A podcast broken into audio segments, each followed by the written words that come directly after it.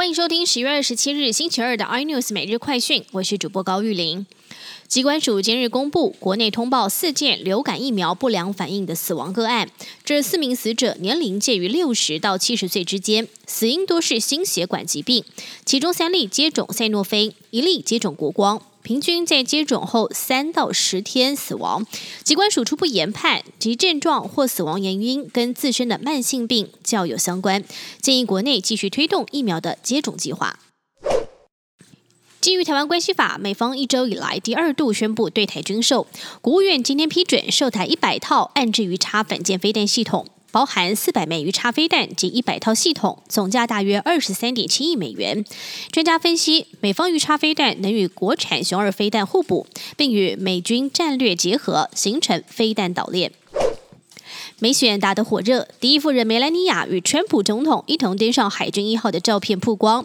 但是假第一夫人的阴谋论再度席卷社群平台，网友比对过往的照片推论，说第一夫人微笑方式跟过去完全不同，而且露出的牙齿形状也不一样，应该是替身上阵。中国立讯在苹果公司刻意扶持之下，回头抢食红海订单，甚至指使中国工程师破坏正威印度厂设备。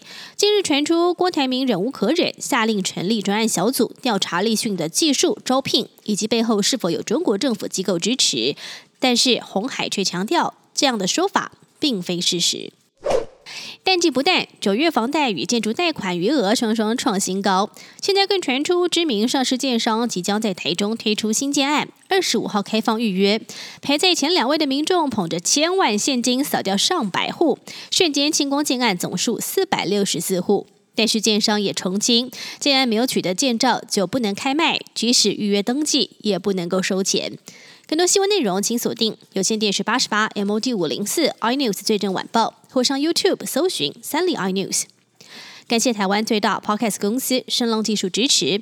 您也可以在 Google、Apple、Spotify、KKBox 收听最新 iNews 每日快讯。